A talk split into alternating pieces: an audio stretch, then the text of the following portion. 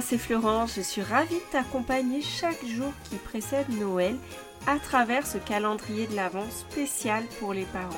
Chaque matin, tu recevras directement ton audio fait avec amour pour te booster, t'encourager dans ta mission de parent.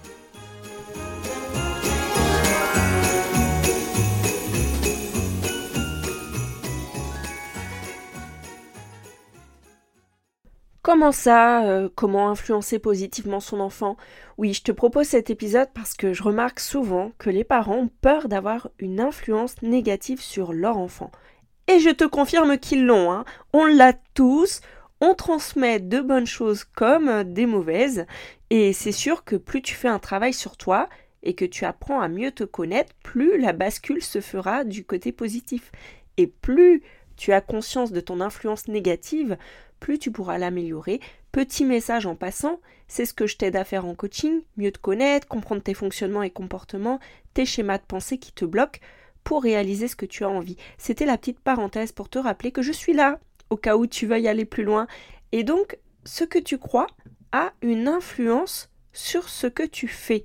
Ce que tu penses de toi ou de ton enfant a une influence sur ce que tu fais et également sur enfant. Pour illustrer le fait que nous pouvons influencer de manière consciente ou inconsciente le comportement de nos enfants, j'ai envie de te partager l'effet Pygmalion. C'est un phénomène psychologique selon lequel les attentes des autres envers un individu influencent le comportement et les performances de ce dernier.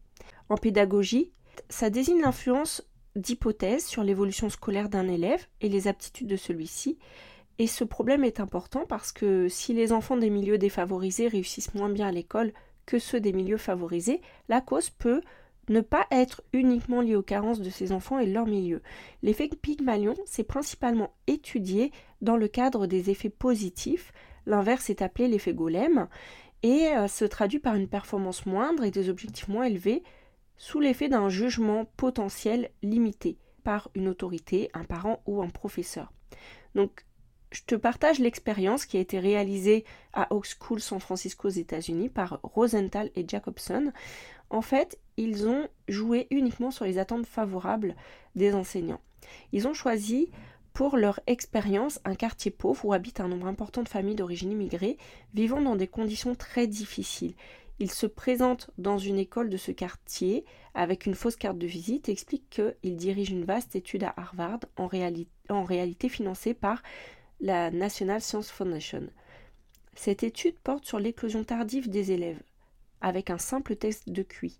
Et par la suite, ils recommencent ce test sur les mêmes élèves et comparent les résultats.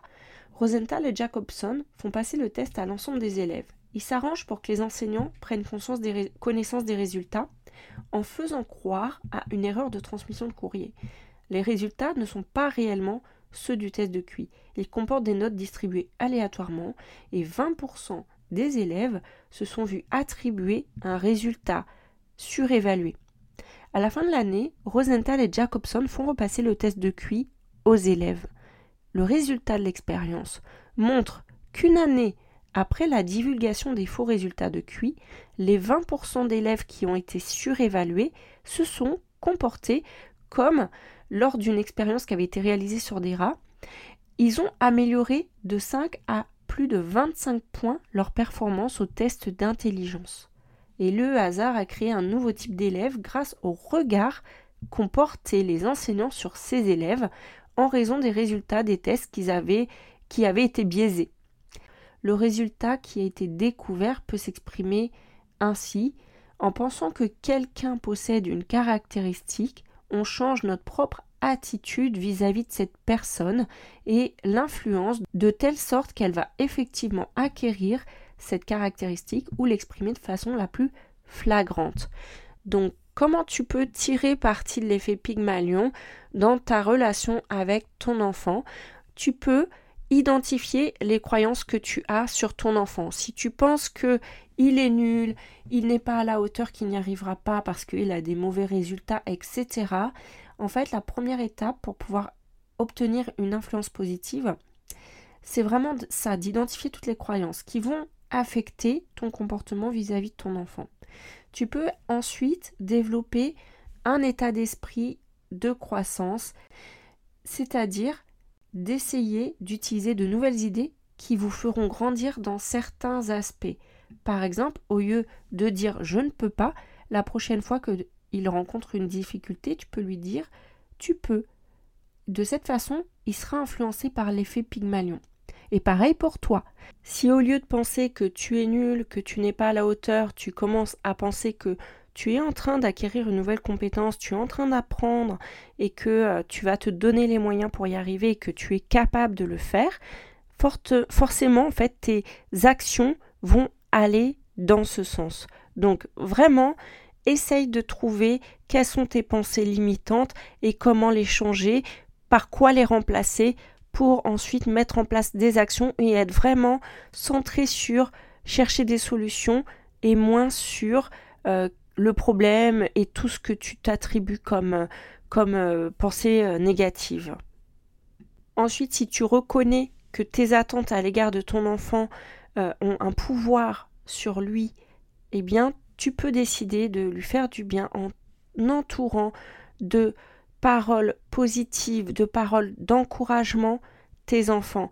Et c'est ce que je te propose de faire aujourd'hui, c'est de vraiment donner confiance à ton enfant, montrer ta confiance en lui, de l'encourager, de lui montrer que tu remarques ses efforts, de lui montrer que tu, tu sais qu'il est capable en fait et que c'est pas parce que aujourd'hui il n'arrive pas à quelque chose qu'il ne va pas y arriver. Et c'est pareil avec toi.